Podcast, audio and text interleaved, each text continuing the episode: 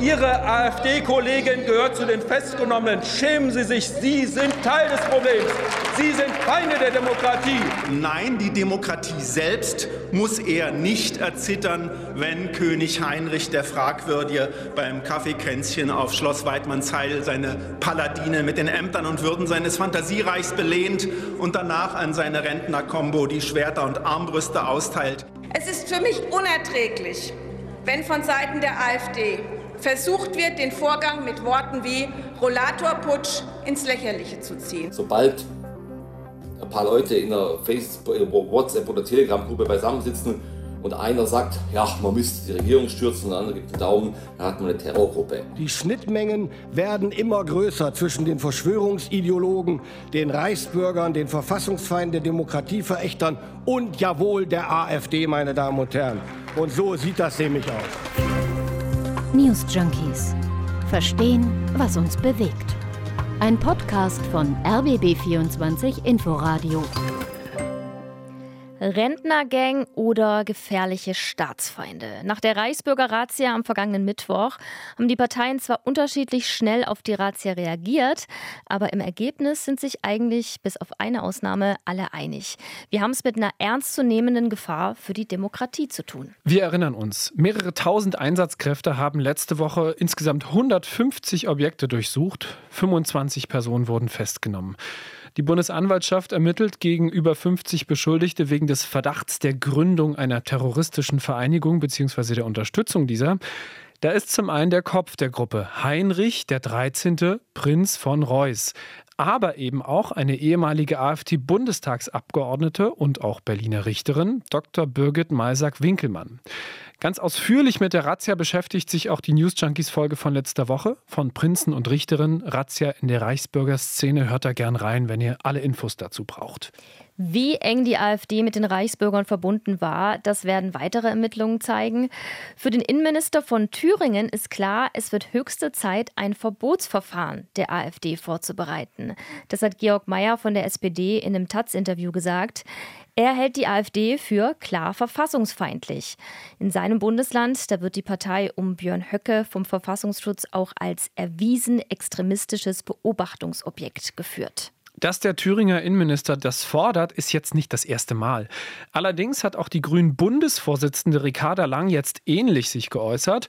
Beim Fernsehsender Welt meinte sie, dass der Rechtsextremismus einen parlamentarischen Arm hat und das ist die AfD. Und weiter, da ist eine Partei, die diese Demokratie und am Ende auch dieses Land zutiefst verachtet. Ein Verbot der AfD ist für sie kein Tabu mehr. In der Demokratie kann man Parteien nicht einfach verbieten. Das ist das absolut letzte Mittel. Aber wie wahrscheinlich ist es, dass so ein AfD-Verbotsverfahren jetzt in Gang kommt? Wie läuft so ein Verfahren überhaupt ab und wer darf das eigentlich beantragen? Und warum könnte so ein Verbotsversuch auch nach hinten losgehen? Antworten gibt es in der heutigen Folge der News Junkies am 15. Dezember mit Bruno Dietl und Henrike Möller. Jederzeit auch in der App der ARD Audiothek und mit einem Klick auf die Glocke könnt ihr uns abonnieren. Eine Partei in einer Demokratie wie bei uns hier in Deutschland zu verbieten, das ist ein sehr hartes, eigentlich Ultima Ratio letztes Mittel. Der Grund dafür hat auch mit unserer Vergangenheit zu tun. Im Dritten Reich wurden alle Parteien außer der NSDAP verboten. Nach 1945 hat es in Westdeutschland nur zweimal den Fall gegeben, dass das Bundesverfassungsgericht eine Partei verboten hat. 1952 die Sozialistische Reichspartei, 1956 die Kommunistische Partei Deutschlands. In der DDR gab es formal gar keine Parteiverbote, aber letztlich war es ein Einparteienstaat der SED. Aber wer darf eigentlich so ein Verbotsverfahren beantragen? Also einfach so verbieten kann man eine Partei nicht, wie gesagt. Das entscheidet das Bundesverfassungsgericht. Also wer darf das nun beantragen? Das haben wir Ulrich Battes gefragt, emeritierter Staatsrechtler der HU Berlin. Das kann die Bundesregierung, der Bundestag oder der Bundesrat. Da muss es auch keine Einstimmigkeit geben. Es reicht auch, wenn es beispielsweise nur die Bundesregierung allein beantragt. So wie beim ersten NPD-Verbotsverfahren zwischen 2001 und 2003. Dann geht es nach einer Vorprüfung, die übrigens auch scheitern kann, darum, der Partei ganz klar verfassungsfeindliche Ziele nachzuweisen. In Artikel 21 des Grundgesetzes steht, Parteien, die nach ihren Zielen oder nach dem Verhalten ihrer Anhänger darauf ausgehen, die freiheitliche demokratische Grundordnung zu beeinträchtigen oder zu beseitigen oder den Bestand der Bundesrepublik Deutschland zu gefährden, sind verfassungswidrig. Aber wie kann ich nachweisen, dass eine Partei verfassungswidrig handelt? Das ist Aufgabe des Verfassungsschutzes und der Verfassungsschutz hat bei der AfD den Verdacht, Erst im März hat er vor Gericht gegen eine Klage der AfD gewonnen und darf von der Gesamtpartei als rechtsextremem Verdachtsfall sprechen. Und er darf es nicht nur öffentlich machen, sondern auch sogenannte nachrichtendienstliche Mittel einsetzen, also Mails mitlesen, Telefone abhören, V-Leute einschleusen. Warum V-Leute ein Risiko in Parteiverbotsverfahren sein können, klären wir später noch. Auch in vielen Bundesländern wird die AfD vom Verfassungsschutz beobachtet. Wir haben vorhin von Georg Mayer gehört, dem Innenminister von Thüringen. Dort stuft der Verfassungsschutz die Landes-AfD um Björn Höcke als erwiesen rechtsextrem ein. Nicht nur in Thüringen, auch in Sachsen, Sachsen-Anhalt und Brandenburg wird die AfD beobachtet. In Bayern wurde die Beobachtung gerade vor wenigen Wochen durch ein Gericht ausgesetzt. Nur gegen die freiheitlich-demokratische Grundordnung zu sein, reicht für ein Verbot allein aber nicht aus. Das hat 2017 das Bundesverfassungsgericht gesagt beim zweiten NPD-Verbotsverfahren. Es ist ja festgestellt worden, dass die Partei verfassungswidrig ist. Man hat nur gesagt, ihr seid nicht gefährlich. Und nun kommt noch ein wichtiger Punkt hinzu. Das Gericht hat dann einen Hinweis gegeben und hat gesagt, eine solche Partei wie die NPD, die verfassungswidrig ist, die muss nicht mehr staatlich finanziert werden. Und deshalb hat man ein äh, neues Gesetz gemacht und auch das Grundgesetz insofern geändert, als dass die kein Geld mehr vom Staat bekommt. Die NPD ist nach wie vor nicht verboten, sie ist bloß von der Parteienfinanzierung ausgeschlossen. Ulrich Battes hat gerade von der Gefährlichkeit einer Partei gesprochen. Auch die müsste man der AfD in so einem Verfahren nachweisen. Wenn wir von der reinen Größe der AfD ausgehen, wäre sie das unter Umständen, sagt Staatsrechtler Ulrich Battes.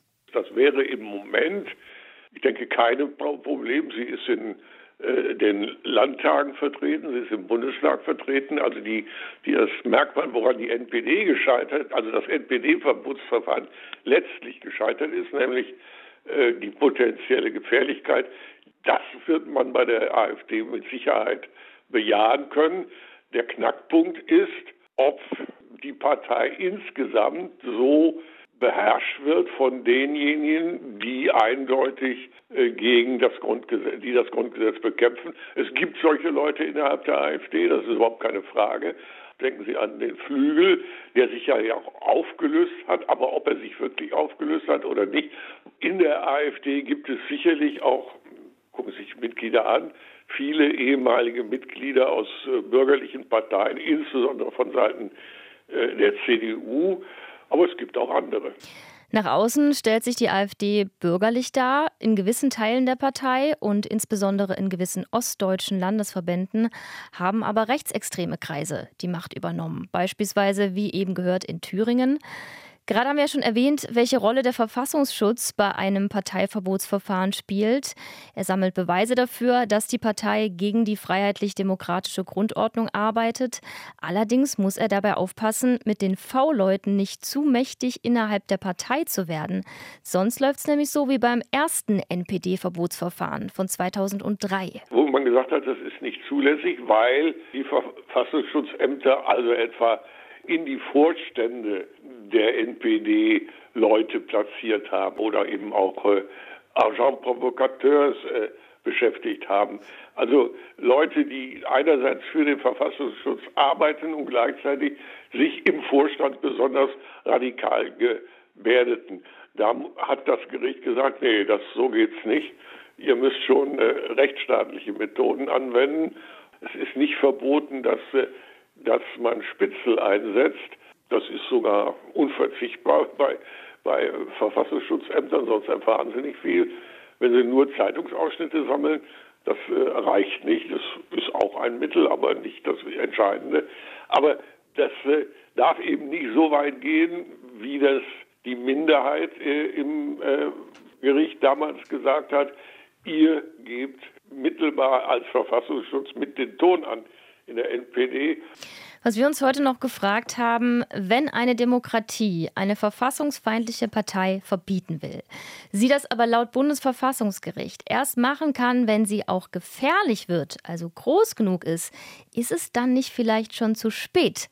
Nochmal Staatsrechtler Ulrich Battis. Eine Splittergruppe, eine politisch unbedeutende Partei können Sie verbieten. Das ist aber auch nicht so beschrecklich wichtig, weil sie eben auch unbedeutend ist. Wenn eine Partei aber stark ist, also viele Mitglieder hat, viele Wähler und Wählerinnen, dann ist es sehr schwer, ein solches, äh, ein solches Verbot überhaupt politisch äh, durchzubringen, also in, in, in Gang zu setzen. Sie haben völlig recht, man kann über dieses Merkmal der Potentialität, also der Gefährlichkeit, kann man streiten. Es gibt auch gewichtige Stimmen, die sagen, das äh, ist, äh, steht nicht im Gesetz und man sollte es auch nicht praktizieren.